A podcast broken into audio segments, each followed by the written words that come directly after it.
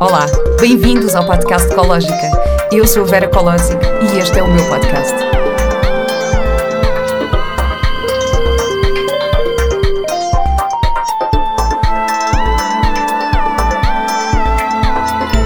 Olá e bem-vindos a mais um episódio do podcast Ecológica. O meu convidado de hoje é um homem que eu admiro bastante. Eduardo Sá é psicólogo, psicoterapeuta, psicanalista e professor, doutorado em Psicologia Clínica pela Universidade de Coimbra. Seguiu a carreira de ensino, colaborando com várias instituições, tais como a Faculdade de Psicologia e Ciências da Educação da Universidade de Coimbra e o Instituto Superior de Psicologia Aplicada em Lisboa. É também um escritor conceituado, abordando temas que interessam à família e aos pais em especial, tais como a educação e o desenvolvimento das crianças. Lançou recentemente o romance Nada no Amor é por Acaso. Olá, Eduardo. Bom dia, olá Vera. Muito bom dia. Antes de mais, eu quero agradecer-lhe muito uh, o seu convite para vir a este podcast, uh, falar sobre este tema tão delicado e tão pertinente neste momento, que é como falar sobre a guerra com as crianças. Uh, mas antes de entrarmos neste tema, eu queria, queria aqui fazer-lhe umas outras perguntas. Um, e, e, e, por isso queria, queria começar aqui por outro lado. Uh, eu já tive aqui vários convidados neste podcast que vieram cá falar sobre a parentalidade consciente e que são um, estudiosos e praticantes uh, de, de parentalidade consciente. No seu ponto de vista, o que é que define uma parentalidade consciente? Não sei. Eu não sei, sabe porquê? Porque. Eu, eu tenho algum medo e até algum pudor eh, de algumas designações que muitas pessoas ligadas à psicologia vão trazendo para a parentalidade. Não, não questiono a intenção, não tenho dúvidas absolutamente nenhumas que a intenção será melhor, já questiono a utilidade. Um, em primeiro lugar, porque, veja, uh, eh, um, eu, eu receio que em muitas circunstâncias, eh, e não acho que seja essa a função de um psicólogo, eu receio que em muitas circunstâncias eh, se criem eh, tantas coordenadas, mas tantas coordenadas em relação aos pais, que a determinada altura se estão a queimar etapas que me parecem absolutamente indispensáveis para sabermos ser pais. e portanto, eu acho que os pais saudáveis eh, se esganiçam. sabe, eu por diversas vezes pedi que o lado esganiçado das mães fosse um, ascendesse a património imaterial da humanidade, por exemplo. eu acho que os pais erram inúmeras vezes, eh, fazem geneiras que não lhes passaria pela cabeça fazerem repetem uh, as asneiras mais significativas dos seus pais e às vezes só aí é que as conseguem corrigir e dissociar-se delas. E portanto às vezes eu tenho a ideia que aquelas emendas sejam um pai consciente ou como às vezes se vê nos escaparates de muitas livrarias muda o seu filho de segunda a sexta-feira e outros tipos de coisas desse género não parece que ajudem em coisa nenhuma e, portanto, eu, quando me fez a pergunta, ganhei tempo, entretanto, apetecia-me ser a favor da parentalidade inconsciente, ou seja, um, neste registro de. Nós nunca ponderamos. Uh, eu acho que nós nunca ponderamos quase nada quando decidimos ser pais, desejamos ser pais. E, e, e claro que, que, que sentimos o mundo, sentimos os sobressaltos do mundo, para mais agora, um, sentimos tantas coisas à nossa volta, mas é um desejo tão grande que é um bocadinho inconsciente no sentido de nós dizermos uau, não, não andamos aqui com uma checklist claro. cheque, cheque, cheque, cheque, cheque, um, e, e, portanto é um apelo que nos vem de dentro. Um, e portanto nessas circunstâncias eu acho que os pais são pessoas incríveis, absolutamente incríveis. E fazem são... coisas inacreditáveis mas, mas daí a querer pais eh, certinhos, quase como às vezes eh, uma designação dessas acaba por sugerir a mim incomoda. Claro. Hum. Quais são essas etapas? Estava aqui a dizer que às vezes com essa designação se uh, ultrapassam, se passam por cima de etapas que são necessárias a este desenvolvimento. Que etapas são essas? Desde logo, se começarmos pelo princípio, desde logo, um, é, quando nós decidimos ter um filho, às vezes nós não decidimos ter um filho, ele decide aparecer, que é uma coisa um bocadinho diferente. Uh, eu trabalhei muitos anos em maternidade central e, portanto, um, se me perguntar, a esmagadora maioria das pessoas planeia a gravidez? Não. Um, uma, uma, uma porcentagem muito grande de mulheres não planeia a gravidez, imagina, confabula, claro que vai gerindo uh, a contracepção da forma que entende, mas não planeia, e não planeia desde o princípio. E depois, um, quando eu, eu ouvia os obstetras falar de uma, de uma gravidez normal, eu sorria sempre. Não há gravidezes normais, porque há sempre sobressaltos numa gravidez, eh, mas faço bem em engravidar, não faço bem. Um, bom, como é que está a minha relação com o pai e bebê, como é que não está? Uh, depois, veja, a amamentação parece uma coisa da qual nós falamos como se todas as mulheres estivessem equipadas de origem para a amamentação, coisa nenhuma.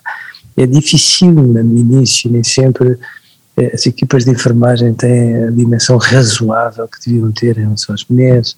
E, portanto, há tantos, tantos, tantos, tantos, tantos, tantos, tantos sobressaltos que a vida é isto, não no sentido trágico. Uhum. A vida é pôr-nos problemas para que nós tenhamos a ousadia e o engenho de os resolver e com isso crescermos. Portanto, eh, às vezes eu tenho a ideia que muitos técnicos de saúde mental tentam queimar etapas quase como que vá diretamente até ao seu destino sem passar pelas etapas intermediárias e são as etapas intermediárias que criam o nosso destino e é que eu acho que há uma grande diferença. Claro. Eh, eu acho, acho muito, muito interessante isto porque, pronto, eu sigo algumas. Eh, eh, estudo um bocadinho esta parte da parentalidade e falo com algumas pessoas e isso tudo e tento ser consciente da forma como falo com o meu filho, nas minhas técnicas de comunicação saudável, nisto tudo. Claro que muitas vezes isto não funciona, não é?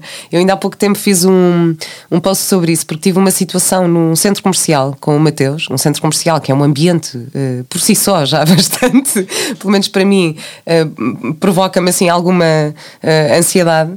E tínhamos saído do cinema e o Mateus não estava a ouvir e estava-me a deixar super frustrada. Eu estar a tentar falar, com, a comunicar e ele não me estar a ouvir e não estar a reagir. E chegou um ponto em que estamos nas escadas rolantes e eu dou um berro. E às tantas acabámos os dois no carro a chorar de frustração de não estarmos a conseguir comunicar. Um, e, e, pronto, e faz parte, de facto, isto faz parte. E, então, e depois eu fico a pensar: não, mas qual foi a necessidade dele que eu não atendi? Qual era a necessidade que eu estava a ter que não estava a ser atendida? Pronto, fiquei aqui a fazer uma série de, eh, de questões a mim própria. E foi muito engraçado, porque mais tarde nesse dia um, ehm, o Mateus disse-me disse assim: Oh mãe, desculpa, olha, eu, eu sei que me portei mal, mas tu também te portaste mal. e, eu, e eu achei, eu achei ótimo e disse: é verdade, Mateus, olha, obrigada, ainda bem que temos esta, conseguimos ter esta conversa. Isto porque esta um, expressão do portar bem ou portar mal é uma expressão que me faz alguma um, confusão. Eu não gosto muito de, de, definir as coisas assim, do portar bem ou portar mal. Ou, uh, qual é a sua opinião sobre isto? Eu gosto muito das pessoas que se portam mal. uh, porque tenho a ideia que muitas vezes, muitas dessas coordenadas trazidas para a opinião pública, volto a dizer, com a melhor das intenções, uhum. pelos psicólogos, um, empurram os pais para uma ideia de que têm que se portar bem para serem bons pais. E eu acho isto absolutamente absurdo, porque nós, nós precisamos dos erros para crescer. E, eu não conheço pais nenhums que sejam bons pais sem errarem muitas vezes. Eu costumo dizer, no sentido provocatório do termo, como imagino, que os pais saudáveis são um bocadinho como os antibióticos de antigamente, precisam de fazer uma asneira de 88 horas. E se ainda não estiverem a fazer, um, é, ainda não estão a ser tão bons pais quanto deviam, mas que não percam a esperança, porque é nosso um, E portanto, nesse registro, eu tenho medo que, de facto, e eu acho que a sua expressão é, é feliz, porque é, é, são, são tantas coordenadas para que os pais se portem bem, que eu acho isto absolutamente irritante, hum. porque eu gosto dos pais que se portam mal, porque os pais são tão boas pessoas e são tão sérios na forma como tentam aprender a ser pais, que eu acho que é uma ofensa que haja alguém. Alguns são psicólogos tão jovens que nunca foram pais, não imaginam às vezes como funcionam as crianças e definem coordenadas e escolas de pais. Uma das primeiras escolas de pais que aconteceu em Portugal foi criada por mim. E a determinada altura eu acabei com ela porque quando comecei a sentir que os pais, eh, em vez de terem um grupo de encontros, quase um grupo de encontros para partilharem as suas asneiras, as suas dúvidas, as suas dificuldades, para serem todos melhores pessoas com isso, de repente pareciam estar a querer eh, receitas para que fossem bons pais, não registro, aprenda a ser bons pa, bom pai ou boa mãe em 15 sessões, não, por favor. E portanto, sim, criou-se esta ideia que os pais, para serem bons pais, têm que se portar bem. Eu acho exatamente o contrário, os pais, para serem bons pais, têm que se portar mal, fazerem geneiras e acho absolutamente magnífico que o seu rapaz tenha dito assim: olha, um, se calhar fizemos os dois uma figura um bocado triste, não é? um, mas apesar disso tudo, acredita que eu não te. Eu não prescindo de ti como mãe e acho fantástico que sejamos os dois capazes de ter esta lealdade um com o outro, dizer assim, erramos. Pronto, aprenderam mais dessa forma do que em não sei quantas aulas de parentalidade consciente, parentalidade positiva, pais bem comportados, essas coisas do género. Sim, mas também há um bocadinho aquela, talvez haja aquela ideia também que, ok, os pais têm que se portar bem e as crianças também têm que se portar bem. É, é quase. Uh, vamos lá ver. Eu adoro crianças bem educadas. Adoro crianças bem educadas. E crianças bem educadas não são, acredite, uh, eh, crianças bem educadas não são crianças eh, espartilhadas que peçam licença para respirar e outras coisas do género, não é? Não, crianças bem educadas. E eu acho que um dia vamos ter que reabilitar a boa educação, porque se criou esta ideia de que, eh, sei lá, se nós abrimos uma porta, há pessoas que entram e nem sequer trocam um sorriso para agradecer. E, portanto, esta ideia um bocadinho, nem é anglo-saxónica, é um bocadinho americana, de uma certa informalidade. Vamos lá ver, eu acho ótimo que haja informalidade, desde que nós tenhamos o cuidado indispensável em relação às pessoas. E, e acho ótimo que haja uma democracia de relações, sendo certo que há um mínimo denominador comum do bom senso, que nós chamamos de boa educação. E, portanto, crianças bem educadas são as crianças que, no fundo, quando nós dizemos, olha, desculpa, paras, uh, tentam desafiar uma vez ou duas, mas percebem que estamos a ficar zangados e aí ficam quietas. Crianças bem educadas são crianças que não estão permanentemente a atropelar um, a, conversa dos pais, nem vice-versa, dos pais em relação a elas, no caso dos pais bem educados. Crianças bem educadas são crianças que, no fundo, são capazes de uh, ter um grau de contenção, de alguma tolerância à frustração e outros aspectos que, no fundo, são indispensáveis para que elas convivam com elas, com a família e com as pessoas com quem vivem todos os dias. E, portanto, crianças bem educadas são uma benção para a humanidade.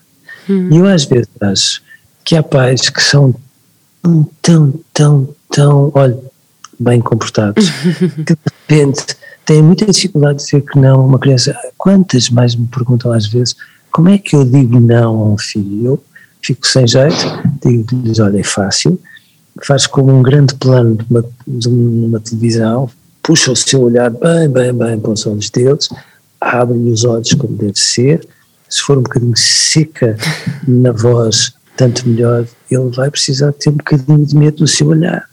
E de medo não é porque a mãe se divirta a ter medo, não. É, é uma maneira da mãe dizer assim: olha, tu estás autorizado a tudo, menos no limite a magoar-me com o teu comportamento, porque isso me deixa triste. Só isso que quer dizer.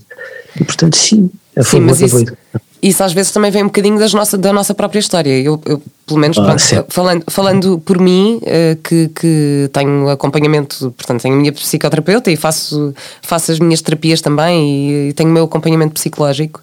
Uh, para mim, a questão dos limites é uma questão muito, muito presente, não é? Nos, nos, nos, meus relacionamentos e em tudo isso. E, obviamente, que isso também vem no meu relacionamento com o meu filho. Portanto, eu sei que isso é um trabalho que eu também tenho que fazer, que é como é que eu mostro o meu limite para conseguir também uh, aprender a dizer não aos nossos filhos, porque muitas vezes o, o aprender a dizer não não é só com os nossos filhos, é com, com, as, com as pessoas à nossa volta, é? Portanto, muitas sim, vezes sim, é mesmo uma questão nossa também. Sabe, sem dúvida, absolutamente. E, e, e, mais, eu tenho a noção que todos nós tentamos uh, poupar nos nossos filhos os erros que os nossos pais fizeram connosco. Que nós até percebemos que foram super bem intencionados, mas que todavia foram erros. Mas, mas repare, quando nós dizemos que não a alguém, um, nós estamos a, a, dizer vários sims ao mesmo tempo. Hum. Em primeiro lugar, estamos a dizer sim àquilo que estamos a sentir naquele momento. Uh, não estamos a fazer cerimónia, estamos a ser tão transparentes quanto somos capazes, não. Depois, estamos a dizer sim àquela relação. Aquela relação tem que suportar os nossos não, porque se aquela relação é de porcelana, bom, então é uma relação de cerimónia, não é uma relação de duas pessoas que se tentam conhecer e se tentam usufruir uma à outra. Estamos a dizer sim à, à capacidade que a pessoa a quem dizemos não uh, tem de ter para, para, para perceber aquilo que nós estamos a sentir e para tentar de alguma forma se compatibilizar connosco. Portanto, um não são três sims ao mesmo tempo. E, e eu acho que às vezes nós, uh, olha, lá está, pais bem comportados, temos a ideia que os nãos magoam as crianças. Não, não magoam. Os pais bonzinhos fazem muito mais estragos aos filhos do que os pais que são capazes de dizer não. Porque os pais bonzinhos parecem estar sempre a explicar a linha A, a linha B, a linha C, a linha Z, porque é que tu tens que vir para a mesa quando a mãe te chama. E a determinada altura é uma confusão, porque as crianças não percebem o preto e o branco, não, não têm um norte como umas bússolas e andam elas próprias a tentar tatear quais são as regras naquele momento o que se lhes traz insegurança dentro da família, dentro da escola, dentro dos amigos. E, portanto, sim, as pessoas que são capazes de dizer que não, dizem sim a tudo aquilo em que acreditam, é uma coisa absolutamente magnífica. É por isso que eu às vezes acho que os políticos, quando dizem nim, eu fico à beira um ataque de nervos, porque é tão melhor sabermos o sim e o não, eh, porque o nim é um bocadinho um índice de falsidade que devia ser tanto quanto possível, proibido na relação entre as pessoas. E agora que está a falar também um bocadinho de, de política e falando um bocadinho daquilo que, que, se passa no mundo neste momento, não é? porque estamos aqui numa situação bastante, uh, bastante delicada em que, em que rebentou uma, uma guerra, não é? Uh, como é que este, este tema uh, deve ou não ser abordado com as crianças e de que forma? Eu, eu acho que todos os temas da vida têm de ser abordados com as crianças. Eu acho que muitas vezes nós criamos uh, na ânsia de as proteger algumas barreiras que, feitas as contas, prejudicam-nas mais do que pode parecer. Um, elas percebem tudo aquilo que se passa à volta delas, os distraídos nestas histórias somos sempre nós. E, portanto, elas já perceberam inevitavelmente o que está a acontecer. Um, e, e eu tenho medo que às vezes nós tínhamos a tentação de explicar a guerra às crianças, e tanto tenho medo disso que numa iniciativa onde eu participo de forma muito ativa, chamada Escola Amiga da Criança, nós pedimos aos pais, aos professores, às escolas, que trouxessem uh, muitos uh, apontamentos, desenhos, à partes, uh, textos, o que seja, iniciativas, que permitem perceber de que maneira é que as crianças de que forma uh, explicam às crianças a guerra aos pais e aos adultos? Porque as crianças percebem que, que a guerra existe ao pé delas, na verdade ela nunca deixou de existir, não é? Nós temos sempre a ideia que os povos da África, os povos da Síria, vivem provavelmente depois de Plutão, quando, enfim, são países já ali. Uh, mas, mas aquilo que as crianças não percebem é, é, nomeadamente, uma coisa tão simples quanto esta porque é que pais como os delas matam pais de outras crianças? E isto é que eu acho que os pais têm que perceber, que é a grande questão. Ou seja, até que ponto é que as pessoas bondosas são capazes de ser más a este ponto? Um, até que ponto é que os pais são capazes de se tornar maus a este ponto? E até que ponto elas próprias são capazes de um dia se tornarem más, ao contrário de tudo o que imaginam? E, portanto, a maldade humana nestas circunstâncias é o ponto de ordem que nós precisamos de conversar com elas. e elas percebem que nós somos capazes do maravilhoso. Somos absolutamente incríveis nisso. A nossa relação com o amor, a nossa relação com o amor pela vida, que a arte traduz, todas as formas de arte traduzem tão bem, é uma relação absolutamente inquestionável. O que é muito difícil é as crianças perceberem como é que é, quem é capaz do maravilhoso é capaz do horroroso. Hum. Uh, e, e, e, portanto, nestas circunstâncias, quando, quando foi com a pandemia, havia uh, arco-íris, arco-íris, arco-íris, arco-íris, por aí, vai ficar tudo bem, vai ficar tudo bem. Um, eu, eu pergunto onde é que estão estas pessoas? Ah, por favor, ponham lá um arco-íris, a dizer vai ficar tudo bem, porque é nestas alturas que as pessoas bem comportadas uh, dizem assim, não, mas por verdade isto, às vezes é absolutamente incompreensível como pessoas que são capazes do maravilhoso, são capazes do horroroso os seres humanos, todos os animais são agressivos. A agressividade é um património, não só da humanidade, mas de toda a escala animal. Mas só os seres humanos é que são capazes de ser violentos. Uau! E isto é aquilo que nós, a determinada altura, precisamos explicar aos nossos filhos. Não é tanto explicar a guerra, é sermos capazes de dizer assim: sim, nós estamos cá para te. Nos enganarmos todas as vezes em que nós entendemos que tu estás a ser mau, porque sermos bondosos e sermos verdadeiros é uma escolha. E eu, como pai ou como mãe, não desisto jamais, tenhas tu 150 anos, ou 3 ou 4, dizer estás proibido de ser estúpido. Que, de repente, nós percebemos que existe de estupidez e maldade, e é aqui que os nossos filhos precisam perceber que neste contexto temos todo o direito a ter medo, mas temos que ter a força para dizer assim, sim, mas nós estamos aqui a lutar por aquilo em que acreditamos, e os maus que existem não, não têm um olho na testa, nem têm todos pele verde, existem às vezes nas nossas famílias, valha-me Deus. Hum. Ainda assim, nunca nos vão conspurcar com a sua maldade, nem nos vão sub, sub, subverter ou, ou, de alguma forma levar a rendermos diante das coisas em que acreditamos. Portanto, a guerra ajuda-nos a, a, tornar claro tudo aquilo em que acreditamos e, portanto, eu, houve uma altura que eu andava preocupado, sabe, porque sabe que se falava tão pouco do amor, tão pouco, hum. uau. Eh, de repente, nas, nos programas de coração, na opinião pública, eu passei a ouvir muito mais em fazer sexo, que é uma coisa um bocado áspera, meu Deus. Nunca a falar do amor, do amor, do amor, com tudo aquilo que, que, que isso nos traz.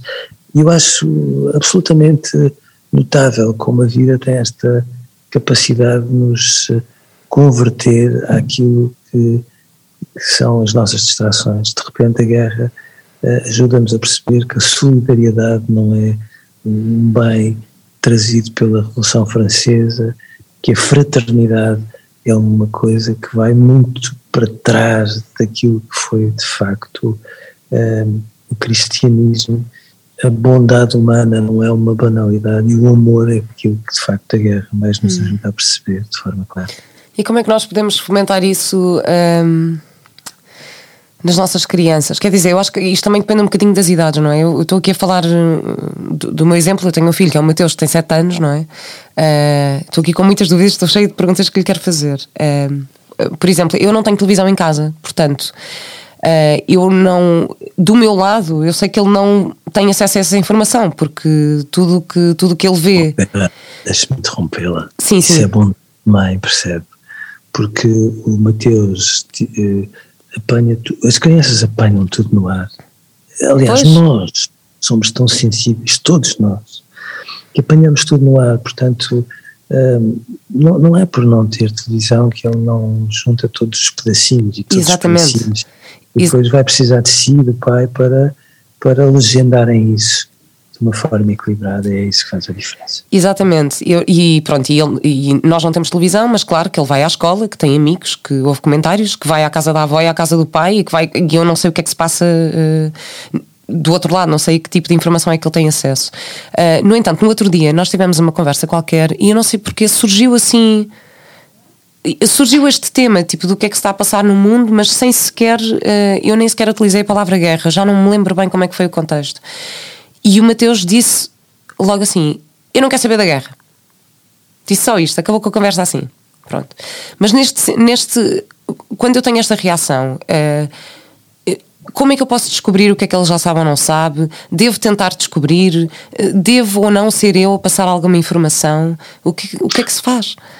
Quando, quando o Mateus tem de uma forma quase imperativa um desabafo dessa dimensão toda, um, está a dizer-lhe sim, eu sei exatamente o que é guerra, sim, é uma coisa tão absurda e tão chocante que eu não consigo perceber, e sim, agradeço-te imenso se me poupares a mais uma explicação, porque neste momento eu só quero fazer de conta que isso não existe, porque vocês, as pessoas crescidas, às vezes são mais decepcionantes do que eu gostaria que hum. fosse. Bem, pois, eu de facto eu não vou, não, nem sequer insisti muito no assunto, mas fico com essa, com essa questão, se devo ou não saber eh, porque eu não sei o que é que se passa na cabeça dele, não é? Não sei, nós não sabemos o que é que. Oh, não digas nada, as mães têm um de sentido absolutamente. e portanto, sempre que ele tiver qualquer pecinha fora do lugar em relação a isso, o seu nariz vai acender não sei quantos sensores e quando der conta está a falar por ele, que é aliás uma coisa que as mães fazem de uma maneira absolutamente comovente. Hum. Não fique preocupado. E estávamos aqui a falar também dos valores do amor e da solidariedade e que, e, e que se calhar aqui até temos uma, uma oportunidade vá de, de trabalhar nesses valores, não é? Uh, mas de que forma é que podemos fazer isso? Eu, eu por exemplo, Uh, agora com esta questão toda, eu estou a pensar de que forma é que eu posso ajudar da melhor maneira, porque isto é, é, muito típico as pessoas todas começarem em casa a arrumar roupa e a fazer sacos de roupa para ir entregar a instituições, ou para mandar, ou para não sei o quê. Uh, eu, no meu caso uh, pessoal, percebo que se calhar a minha ajuda pode ser mais útil.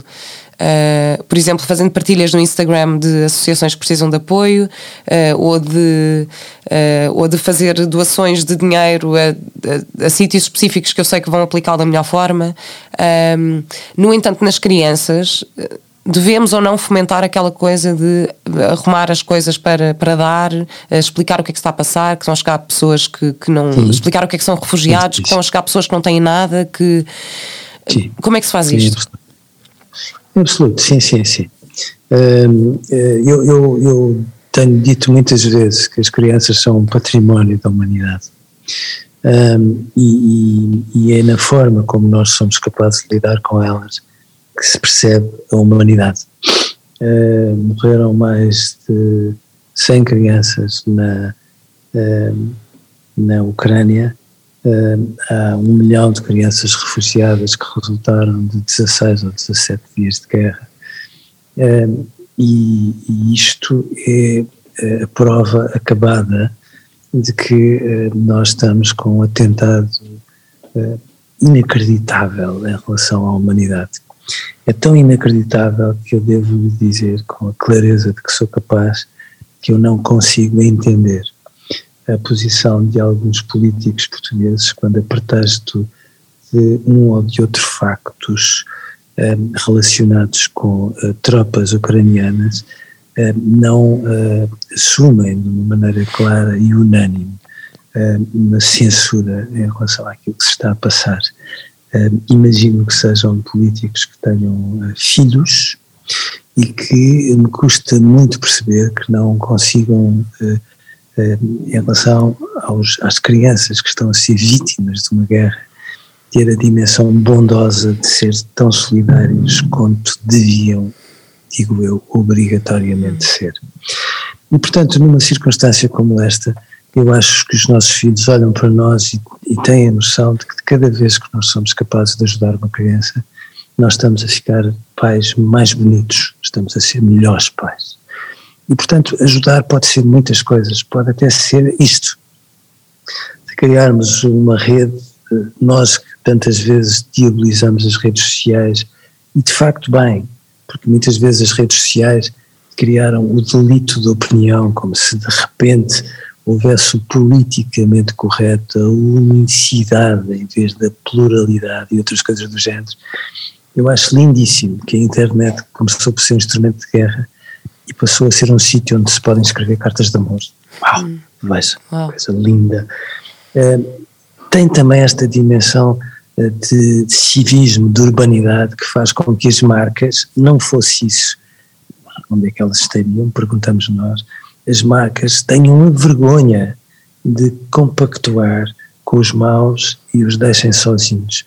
Eu acho que é notável que os nossos filhos tenham esta noção de compromisso cívico, quer quando pegamos em alguns brinquedos e damos a alguns meninos que chegam sem nenhum, quer quando os ajudamos a trazer até ao pé de nós e brincar com eles, quer quando eh, assumimos este compromisso cívico criamos uma onda a nível global no sentido de obrigar os governos a fazer aquilo que de forma brutal, isso, eu nunca imaginei, privilégio, privilégio, um, eu nunca imaginei ver governos de tantos lados abrirem os seus parlamentos. A quem neste momento está a ser hostilizado e obviamente ocupado, porque é, é bem a prova que eh, nós já tínhamos dado essa prova com a pandemia, quando nos juntámos para criar vacinas, depois uh, demos tiros no pé quando dissemos não, as vacinas não são para todos, são mais para os ricos do que para os pobres, uh, enfim, mas logo a seguir a vida nos traz este desafio e, e põe os bons a lutar contra os maus. Isto é claro para os nossos filhos. Os nossos filhos precisam de perceber claramente que não, não estamos no lado certo da história, estamos do lado dos bons. E os bons, quando nós o assumimos de uma maneira clara, estamos a dar-lhe o sinal dos sinais. Tudo o resto, seja através de um brinquedo, das redes sociais, de participarmos numa manifestação, de irmos até à Ucrânia para trazer refugiados, o que seja, são exemplos que lhes sossegam a alma e que lhes fazem sentir que têm pais dignos uh, daquilo que eles exigem aos pais. Está a ver porque é que eu não gosto de pais bem comportados? Porque os pais com convicções às vezes são trapalhões, mas têm alma.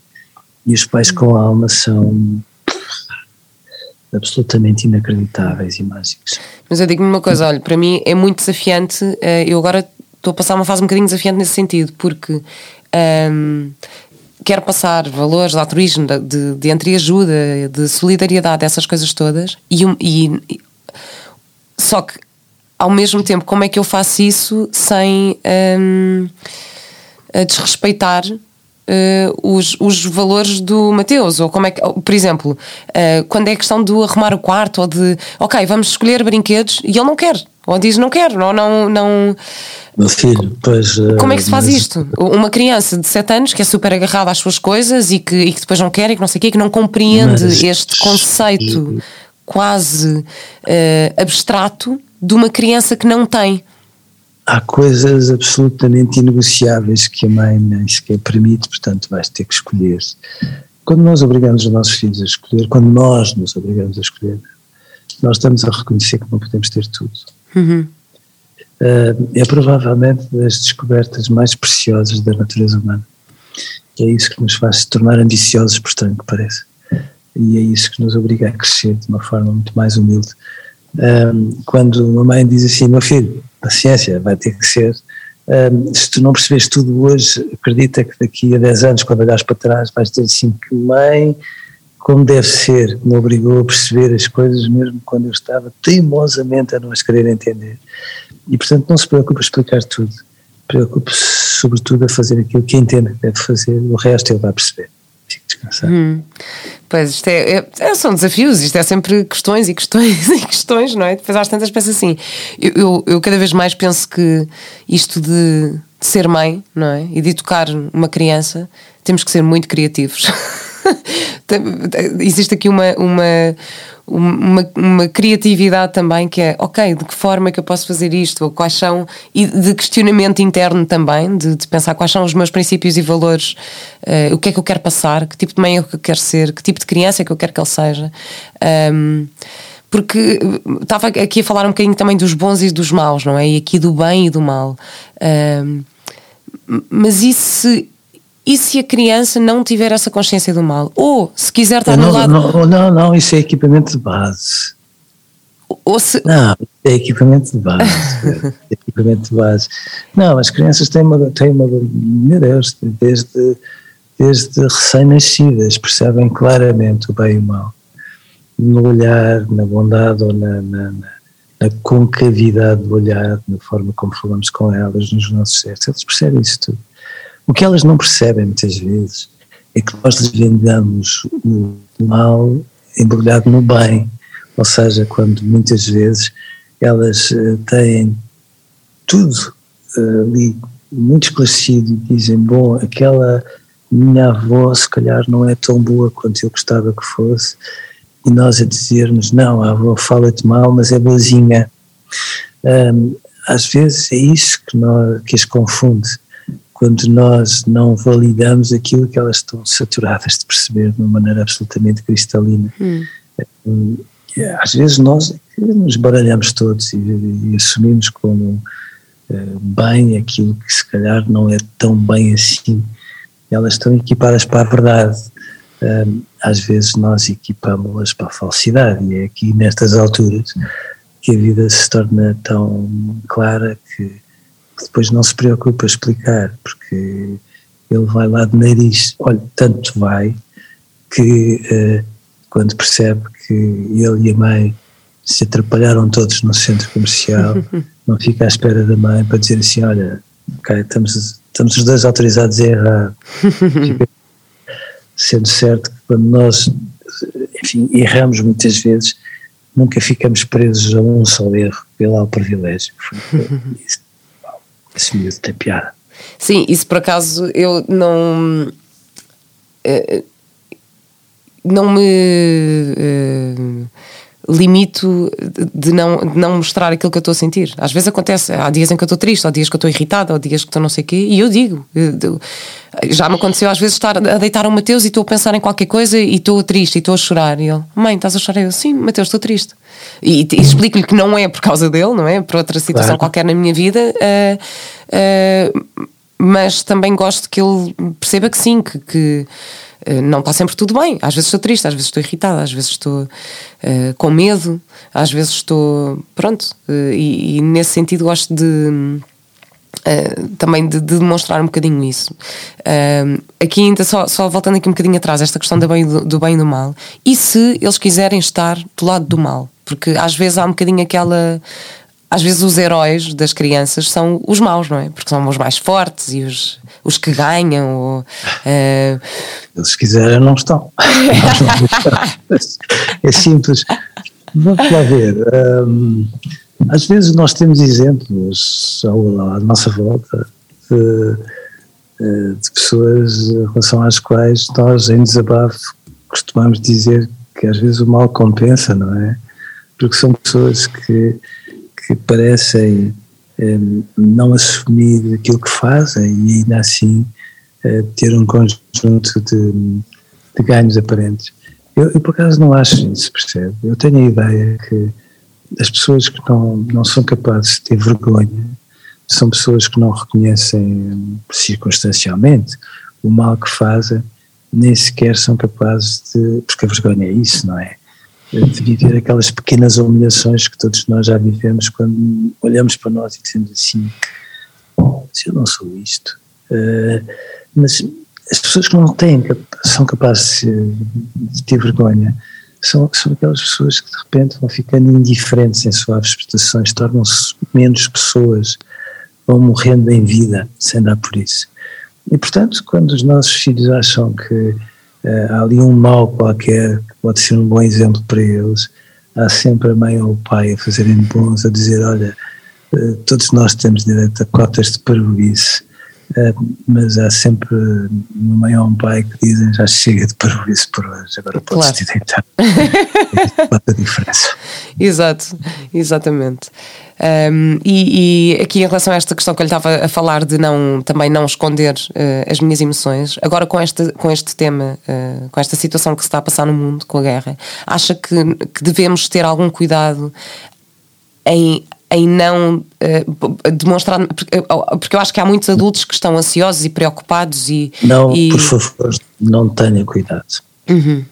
Não tenha cuidado. O meu dia hoje, por acidente, como deve imaginar, começou uh, comigo, comigo e com uh, Raquel particularmente comovidos quando vimos uma imagem de uma, de uma grávida de uma das maternidades que foi bombardeada um, que acabou por uh, morrer, ela e o bebê, e como é que nós não, não havemos de nos comover com tudo isto que se passa à nossa volta. E, portanto, eu não, não sinto que os nossos filhos percam por perceberem que temos coração.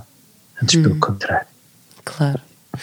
Uh, sabe que eu estou a ler, a ler não, por acaso estou a ouvir, porque agora comprei o audiobook, porque percebi que é fantástico esta questão dos audiobooks, podemos ir no carro e estar a ouvir livros.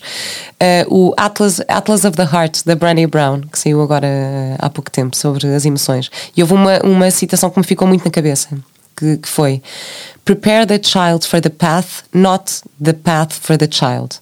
Ou seja, prepara a criança para o caminho e não o caminho para a criança. Um, o, o que é que acha em relação a isto e como é que, como é que podemos fazer isto? Quem deve dizer como é que se deve fazer isto deve ser quem, quem, quem faça essa afirmação. Sim, sim, mas ou seja, às vezes há um bocadinho aquela, aquela coisa de ai, ok, vou mudar, vou mudar tudo, que é para a minha criança estar segura, estar confortável, para o caminho está todo perfeitinho. Vamos lá ver, eu, eu, eu, não tenho nada contra as frases inteligentes, como deve imaginar, e essa é uma frase inteligente mas tenho algumas coisas contra as meias verdades, porque no fundo são impactantes e depois não nos explicam como é que nós lá chegamos. Hum. Uh, uh, preparar uma criança para o caminho é sermos tão quanto possível verdadeiros em relação a ela. Uh, e portanto, se formos tanto quanto somos capazes de ser verdadeiros em relação a ela, não precisamos de mais nada, ela faz o resto. Hum. uh, mas acho que devíamos fazer ao contrário, que devíamos preparar o caminho para a criança? Jamais, jamais. Eu acho que é isso que muitos pais fazem com a melhor das intenções e depois o resultado é um desastre, porque as crianças precisam de esfolar os, os joelhos quando caem, precisam de cair mais vezes, e nós temos a ideia de estar sempre a preparar o caminho para que elas caiam poucas vezes, para que cresçam seguras, para que estejam protegidas de tudo. E de repente há uma pandemia e uma guerra que nos, nos põe imediatamente com os pés sobre a terra a dizer assim, calma, mas, mas, mas elas estão seguras de tudo onde? Hum. Estão sobretudo seguras quando nós somos capazes de ser verdadeiros para elas. Isso claro. sim. Claro. Um, e, e, voltando aqui um bocadinho uh, atrás também, aqui esta questão de da educação pela paz, pelo amor uh, e não, não pela guerra. Eu uma vez li um artigo seu, já há uns anos, uh, que dizia uh, que falava sobre as lutas, sobre como as lutas são importantes para o desenvolvimento das crianças. Sim, agora, até que ponto é que devemos deixar que as lutas aconteçam? Uma luta e uma guerra são a mesma coisa? Ah, não, não, não, não, não são, não são, não. Pois, está a ver. São estes porque, conceitos que, que, como é que esclarecemos depois, isto? Exatamente, até porque muitas vezes são são aquelas verdades meias feitas que andam por aí, que, que, depois, em vez de serem um referencial para as pessoas, as ajuda a atrapalhar mais do que seria. Veja bem, eh, eu quando disse isso, disse que nós devíamos reabilitar a luta como património do crescimento. a bulha como um património do crescimento. Porque a agressividade é, é mesmo um património da humanidade. E sermos, sermos capazes de conviver com a agressividade significa que nós todos temos raiva. Meu Deus, quem é que não tem raiva? Todos temos raiva. Que, que às vezes estamos tão magoados que nos passa pela cabeça sermos quase um bocadinho uh, violentos. Uh, todos somos um bocadinho maus de vez em quando. Uh, separamos de alguém de quem gostamos muito e, e dizemos, bom, eu não me importo nada que aquela pessoa seja feliz, mas já agora eu quero encontrar um namorado antes dela ter outra pessoa com quem namora. Sei lá, todos nós temos essas experiências, mas a agressividade ajuda as crianças a perceber isto. Quando elas são agressivas para as pessoas de quem gostam, elas magoam essas pessoas. E, e pessoas magoadas, por mais que as amem, eh, amam-nas pior. Hum. E portanto, eh, quando nós percebemos que uma criança Precisa deste tipo de movimentos. Nós precisamos também de educar no sentido de dizer sim, mas não dilapides aquilo que é no fundo a fonte da tua vida. A agressividade e a violência são o contrário uma coisa da outra. Quanto mais nós não deixamos as crianças manifestar a sua agressividade, mais elas são capazes de ser violentas, porque no fundo não são capazes de fazer a ortopedia da agressividade. Veja, Vera, para nós, para nós protegermos precisamos de usar a agressividade, para nós sermos ambiciosos precisamos de usar a agressividade, para nós competirmos precisamos de usar a agressividade dentro das regras. E as pessoas que nunca aprendem as regras, eh, jogando a agressividade e lapidando-a de uma forma urbana, depois dão aqueles deputados que quando chegam à Assembleia da República eh, têm a ideia de que é, dizer coisas importantes, é falarem altos como a educação, darem murros na mesa, dá-se murros na mesa da Assembleia Pública, como é que pode ser? Até primeiros ministros já deram murros na mesa, fantástico. Um, e portanto, não, quanto mais nós educarmos as crianças para saberem usar a agressividade, mais as educamos para não serem violentas. E às vezes nós somos tão falsos em relação à agressividade das crianças. Vera, Bom, é um slogan que anda por aí, que passa a vida a dizer que as crianças são muito cruéis mas para as outras são. Uau! Abram o televisor neste momento e vejam hum. a, a, guerra da Ucrânia e repitam lá isso, a ver se não têm vergonha de repetir uma coisa dessas. Porque é, nós muitas vezes é, refugiamos com estes lugares comuns das pequenas e das grandes violências, às vezes que somos capazes. Hum. Eh, as crianças não são jamais naturalmente violentas, mas precisam de alguém que as eduque a usar a agressividade em nome do bem. E devemos então, interferir nisso, nessas, nessas eh, lutas? Obrigatoriamente. Nessas lutas das crianças? Oh, oh Vera, eh, já viu as mães quando dois filhos estão completamente engalfinhados um no outro, já viu as mães a zangarem-se com os dois ao mesmo tempo, há sempre um que diz não fui eu que comecei e as mães e os pais às vezes quando viram costas pensam assim pronto, lá estive eu a falar, a fazer doutora Manuela Ferreira Leite outra vez, isto são pagamentos por conta, uh, zanguei-me sem saber exatamente se era verdade, mas pronto, fica por conta de outras vezes em que eu me devia ter zangado e não zanguei.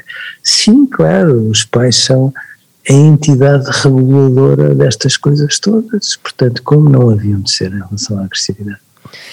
Uh, claro, eu fico sempre a questionar-me como é, que, como é que se regula e até que ponto é que. Uh, não regula, educa.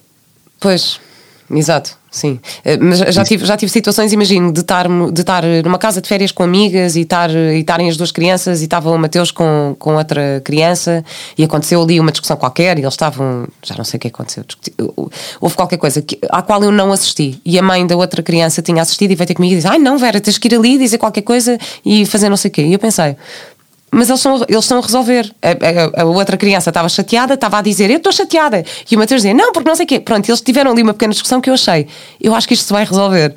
Eu acho que eu ir lá como mãe, se calhar, uh, poderá não ser tão uh, útil. E acabei por não ir. E... Se, se, fosse lá no sentido de dizer sejam amigos, uh, pronto, eu acho que, que ainda bem que não foi, porque mal dos amigos que não são capazes de ter discussões parvas ou às vezes discussões estúpidas a pretexto, seja lá do que for. Como sabe, nós muitas vezes discutimos a pretexto de uma porcariazinha insignificante e a porcariazinha é só a gota d'água que traduz o quanto fomos barrendo para baixo do tapete pequenas coisas que nos foram magoando e que nos foram magoando e que de repente ali tem espaço para se manifestar. Exato, exatamente. Bom, Eduardo, muito obrigada por esta conversa. Vamos aqui mudar assim de assunto radicalmente para falar um bocadinho uh, sobre o seu novo livro, O Nada no Amor é por Acaso, um, ehm, em que nos lembra que, que, é quase tão, que é quase tão difícil, uh, é quase tão difícil como nos entregarmos ao amor, é conseguir não o fazer. Um, ehm, de que é que trata este seu novo romance e qual foi a sua intenção ao escrevê-lo? Ah, não é bem um romance. Eu, eu, eu é só uma pequenina história que é um pretexto para falar de, de humor. Hum. Eu, eu, eu, eu, eu, tenho a impressão que muitas vezes, quando nós falamos de humor, um, damos a entender que temos todos uma experiência absolutamente inacreditável, robusta, um, damos conselhos que nunca mais acabam, e oh, então fazemos comentários e comentários sobre o amor dos outros. Um, e, portanto, um, eh, de repente, juntar textos e construí-los em torno de uma história um, ajuda a perceber que talvez todos nós, em relação a qualquer amor da nossa vida, acabamos por vivê-lo como se fosse um primeiro amor, com as mesmas inseguranças, com os mesmos sobressaltos. Será que aquela pessoa gosta de mim quando eu gosto dela e outras coisas do género? Um, e portanto, sim, é uma maneira de, de dizer: olha, é um desperdício nós temos a ideia que é possível viver à margem daquilo que nos dá vida e nos alimenta. Um, e, mas, mas se nós temos a ideia que para, para amar uh, precisamos de construir uma relação segura, por favor, não vão por aí, porque quanto mais nos apaixonamos, mais uh, ficamos pequeninos, humanos, frágeis, completamente despojados das nossas parvoices de todos os dias. E é isso que nos torna inacreditavelmente bonitos. Portanto, é, é, falarmos das pequenas coisas que nos ligam a todos ao amor é uma forma de dizer, mas, mas se nós somos tão bonitos, porque é que às vezes insistimos em nos esquecermos hum. disso? Hum. Estava aqui a falar das relações seguras. O que, é, o que é que podemos fazer para criar essas, essas relações seguras? Seja, seja, sejam relações amorosas ou relações familiares ou relações com os nossos filhos. Sermos tão verdadeiros em relação às pessoas de quem gostamos quando somos capazes. e às vezes, não, e não fazemos por mal, acredito.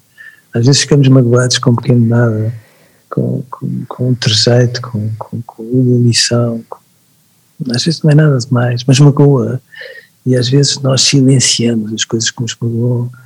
Um, e, e, de cada vez que nós silenciamos qualquer coisa que sentimos, divorciamos hoje 5 centímetros de uma pessoa, amanhã 20 centímetros. portanto, é tão fácil divorciarmos uns dos outros, tão fácil, é a coisa mais fácil que existe no mundo. Hum. Um, agora, sermos capazes de pôr verdade numa relação um, é, é, é, é, mais difícil, exige um trabalho muito mais sério, muito mais apurado. Eh, mas, mas é aquilo que nos vira do avesso e nos dá, nos dá luz. Hum. Hum. Obrigada, Eduardo. Uh, queria só perguntar onde é que o podemos encontrar? Uh, se alguém quiser seguir mais o seu trabalho. Ou... A mim? Sim. Estou por aí com alguns Não, tem o seu site, tem o seu site, não é? eduardosaab.com.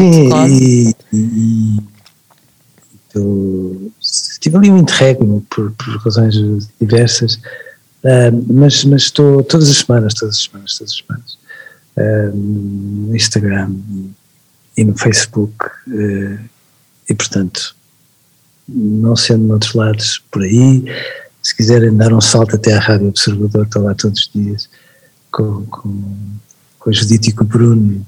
Uh, em conversas breves que nos envolvem particularmente hum. um, e um pouco por aí, nos escaparates.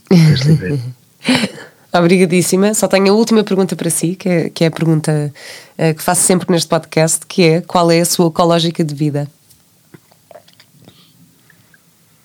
Uh, eu, eu, acho que o futuro é sempre um lugar melhor. Hum e, portanto, uh, insisto em ter projetos para muitas vidas, porque um, eh, não acho nada que uh, o futuro seja assustador. Uh, a história ajuda-nos a perceber isso mesmo. E se nós criarmos este desafio a nós e aos nossos filhos e assumirmos que o futuro é sempre um lugar melhor, somos mais humildes e trabalhamos todos os dias para que isso seja possível. Hum. Muito obrigada, obrigada pelas suas palavras e pela sua partilha e até breve. Até breve. Muito obrigada.